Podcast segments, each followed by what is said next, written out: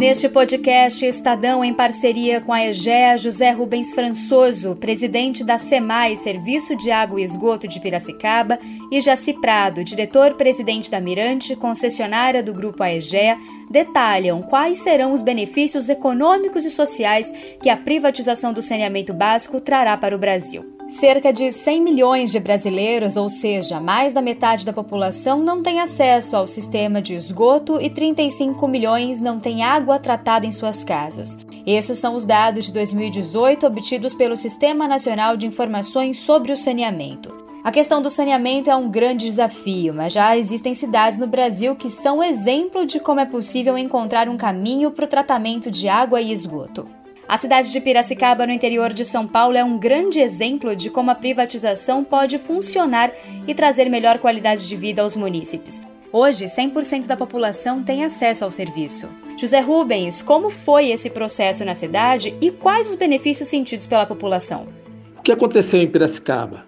Quando foi feita essa parceria público-privada, a EGEA ganhou concorrência. Ela trata o esgoto, ela investiu, ela recebe pelo serviço do esgoto tratado. Hoje, na parceria que nós temos, a autarquia, o SEMAI, é responsável pela arrecadação e depois, mensalmente, ela repassa em função do volume de esgoto que nós faturamos. Nós repassamos para ela. Isso foi uma boa coisa que aconteceu em Piracicaba, porque a iniciativa privada é muito mais ágil através de financiamentos e investimentos. Ela tem uma facilidade muito maior que o município. Para que o município consiga um empréstimo ou financiamento, as barreiras são maiores. É um processo muito mais moroso. A iniciativa privada conseguiu levantar dinheiro, fazer investimento e colocar Piracicaba no topo do ranking do Trata Brasil e da ABS, Associação Brasileira de Engenharia Sanitária e Ambiental. 2017, 2018, 2019 e 2020, estamos no topo do ranking da ABS. O critério de desempate da ABS é um pouco diferente do Trata Brasil. Eu vejo que Piracicaba é um município hoje com 400 mil habitantes, temos mais de 180 mil ligações de água e esgoto, mais de 180 mil imóveis que consomem nossa água e que lançam no, o esgoto para a estação de tratamento, onde é feito todo o trabalho e é devolvido aos córregos. Isso envolve toda a parte de saúde também uma população que tem um saneamento básico, que tem coleta e tratamento de esgoto, que tem água com qualidade e quantidade nas torneiras de suas residências, ela consegue ter uma visão melhor da vida. Em Piracicaba, nós estamos fazendo agora, até o final do ano, urbanização. Estamos levando energia elétrica, redes de água, coletando esgoto e melhorando vias de acesso. O município de Piracicaba está regularizando estas áreas, dando um documento, uma conta para dizer que é sua, que ela mora no local, que ele tem acesso à entrega. Nós estamos dando dignidade para a população. O projeto de lei 3.261-2019, de autoria do senador Tasso Gereissati, define o novo marco regulatório do saneamento no Brasil o modelo institucional do setor, que deve ser otimizado de forma a superar os índices alarmantes observados no país com relação ao saneamento. Hoje, 6% das cidades do Brasil já são atendidas pela iniciativa privada. O restante tem gerenciamento do Estado. Jaci Prado, qual a principal diferença entre as cidades que já têm atendimento da iniciativa privada para os que são administrados pelo Estado? A participação privada uh, no saneamento no Brasil, ela ainda é bastante tímida. Né? A gente tem a participação em termos de municípios ao redor de 6% do país com a, com a, iniciativa privada, e se a gente for contabilizar em número de pessoas, a gente tem aproximadamente 9% do país. Uh, acho que o marco regulatório hoje, com o novo marco regulatório, o que a gente tem é a possibilidade de, de aumentar a, a, participação da iniciativa privada no país. Então, os, os, estados ou municípios que atuam com o setor público ainda, eles têm a possibilidade de fazer esse complemento uh, com a iniciativa privada em função das novas metas do setor. Então, o benefício é, é, é para todos, é para toda a população. Essas novas metas do setor fazem com que os investimentos obrigatoriamente sejam feitos. Então, basicamente, o que vai mudar é, é, é a, a, a obrigação de fazer esses investimentos para fazer com que o saneamento seja universalizado em cada município, em cada estado. E para você, José Rubens, como podemos atender mais e melhor essas regiões? Hoje esse município menor, ele não faz o tratamento, muitas vezes nem a coleta do esgoto. A iniciativa privada está indo para esses locais para quê? Para fazer o tratamento, oferecer água para a população, captar água, tratar água através de poços ou rios. E agora, o esgoto tem que ser tratado. Como você vai levar para a estação de tratamento? Então tem que estudar algumas possibilidades. Agora fica mais caro ou mais barato? A iniciativa privada vive do lucro que ela tem pelos serviços prestados. A iniciativa privada, no final do ano, tem um balanço final. O poder público, uma autarquia como a SEMAI, tem um orçamento. Se eu comprar algumas coisas que não atinjam aquele valor de orçamento, tenho superávit. Esse superávit vira investimento no ano seguinte, porque eu não tenho que repartir os lucros. A autarquia é dinheiro público, voltado para o público. Então, isso, cada caso é um caso. Tem que ver em cada cidade a necessidade, o que tem, tem poço, tem água, como é o tratamento. Então aí precisa de investimento. No primeiro instante, a iniciativa privada ela vai ter que levantar dinheiro para executar as obras. A iniciativa privada não é o vilão da história. Eu acho que a iniciativa privada ela consegue agilizar todo esse processo. Uma das principais mudanças que ocorrerá será no atendimento a esses pequenos municípios. Hoje, o modelo funciona por meio de subsídio cruzado. As grandes cidades, atendidas por uma mesma empresa, ajudam a financiar a expansão do serviço nos municípios menores. O projeto aprovado determina para esse atendimento que os estados componham grupos ou blocos de municípios que farão contratação dos serviços de forma coletiva. O bloco, uma autarquia intermunicipal, não poderá fazer contrato de programa com estatais nem subdelegar o serviço sem licitação. A adesão é voluntária, ou seja, uma cidade pode optar por não ingressar no bloco estabelecido e licitar sozinha. Jaci Prado, como é que isso vai funcionar? Uh, muito se falou em subsídio cruzado antes do, da nova lei de saneamento e isso, inclusive, foi motivo de grandes debates durante a construção uh, do novo marco do, do setor. Mas o ponto é que o subsídio cruzado no Brasil, a gente pode dizer que não, não foi do jeito que deveria ter sido, não existiu. Uh, o subsídio cruzado em muitas regiões. Tanto é que a gente tem níveis de saneamento no país com grandes problemas. A gente tem mais da metade da população sem uh, esgoto coletado e tratado. Então acho que os blocos de, de, de, municípios eles, eles podem vir a melhorar o problema e o mais importante é que a gente tenha um novo marco, um novo, uma nova lei de saneamento que atrai investimento, que atrai o setor privado, que traga essa, esse, essa, essa capacidade do setor privado em alavancar financeiramente os investimentos.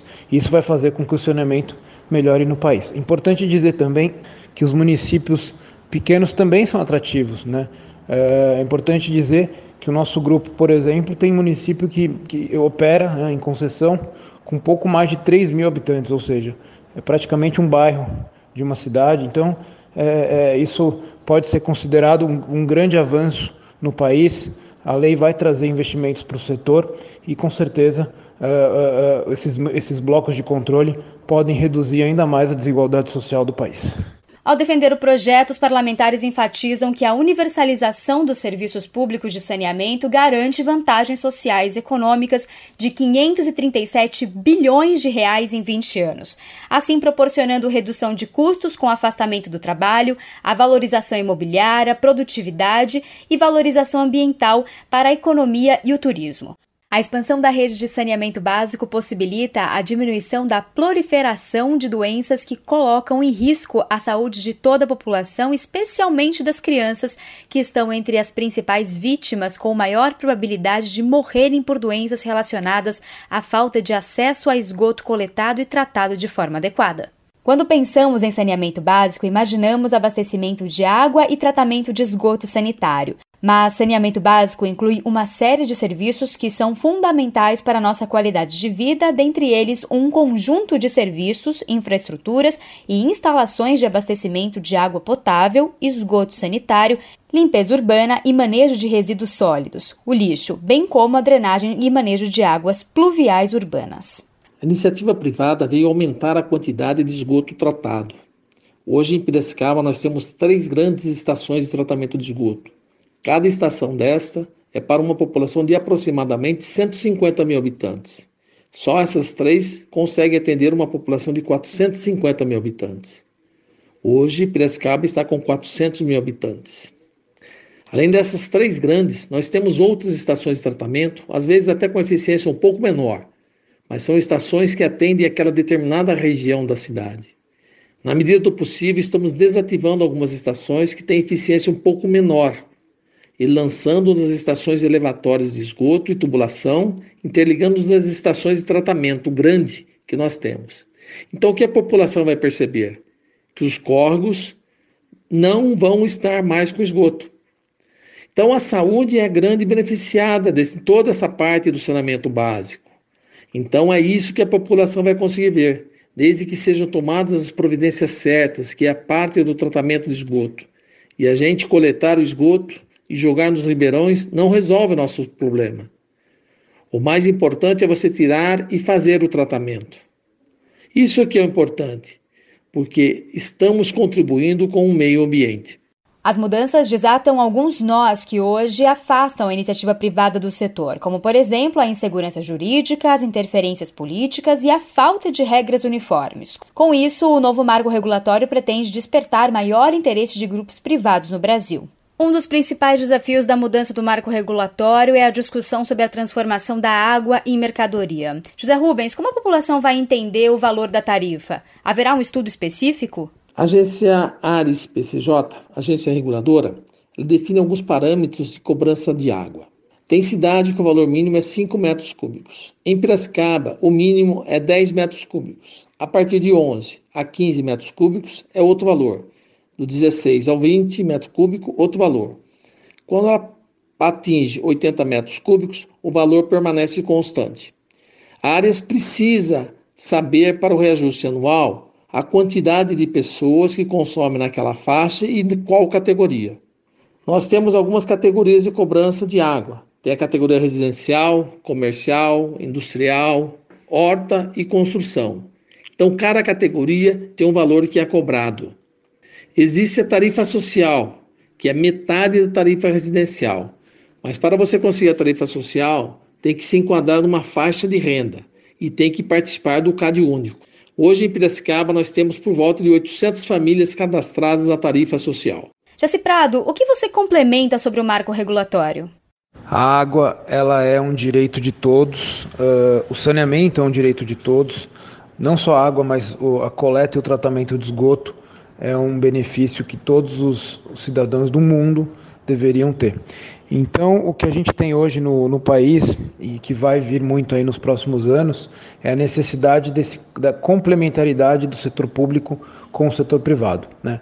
Uh, estudos, uh, alguns estudos dizem que não haveria nenhum tipo de aumento de, de tarifa em função da entrada do privado, em função dos investimentos. Obviamente, isso vai ser analisado caso a caso, mas é a complementaridade entre o setor público e o setor privado é o caminho para fazer com que o saneamento avance no país e traga um pouco mais de saúde para as pessoas, dignidade, inclusive reduzindo a desigualdade social.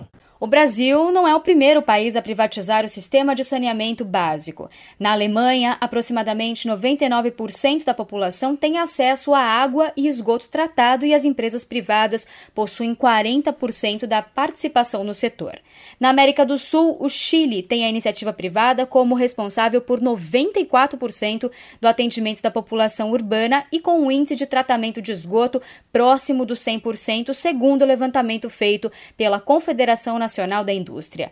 Nem sempre isso significa que o modelo é sinônimo de sucesso, e Berlim é um dos casos mais emblemáticos.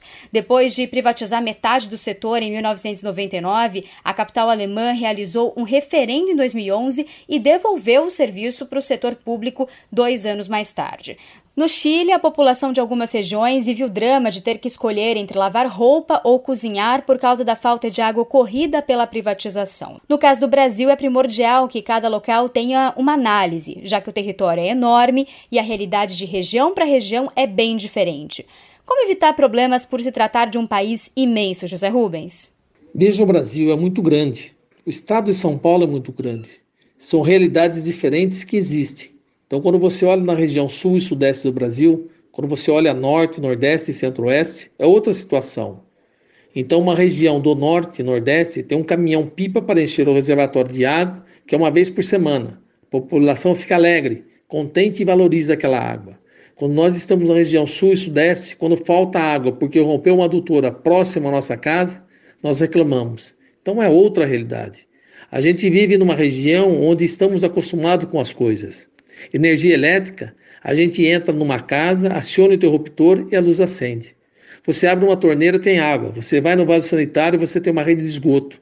Então nós temos que considerar uma região sul e sudeste um pouco diferente de todo o Brasil. E quando você olha o marco regulatório, você tem de pensar que nisso também. O que vai acontecer com essas cidades menores, mais distantes? É importante lembrar que a organização da regulação do saneamento básico passará a ser de responsabilidade da Agência Nacional de Água, a ANA. Caberá a ela definir as regras gerais para os serviços de abastecimento de água, coleta e tratamento de esgoto que devem ser seguidas por estados e municípios. A agência ainda definirá as normas para os serviços de limpeza pública, coleta de lixo e sistema de escoamento de água das cidades. A União também poderá oferecer apoio técnico e ajuda financeira à iniciativa privada. O apoio, no entanto, está condicionado a uma série de regras, entre as quais a adesão ao sistema de prestação regionalizada, a substituição dos atuais contratos vigentes. Há alguma chance de termos problemas ou atrasos por causa disso? Eu acredito no caso de Piracicaba. Nós temos um contrato de 30 anos que foi assinado em 2012. Quando a iniciativa privada entra no negócio, ela tem que ter segurança jurídica para investir. Está colocando dinheiro no negócio para ter um retorno em 30 anos.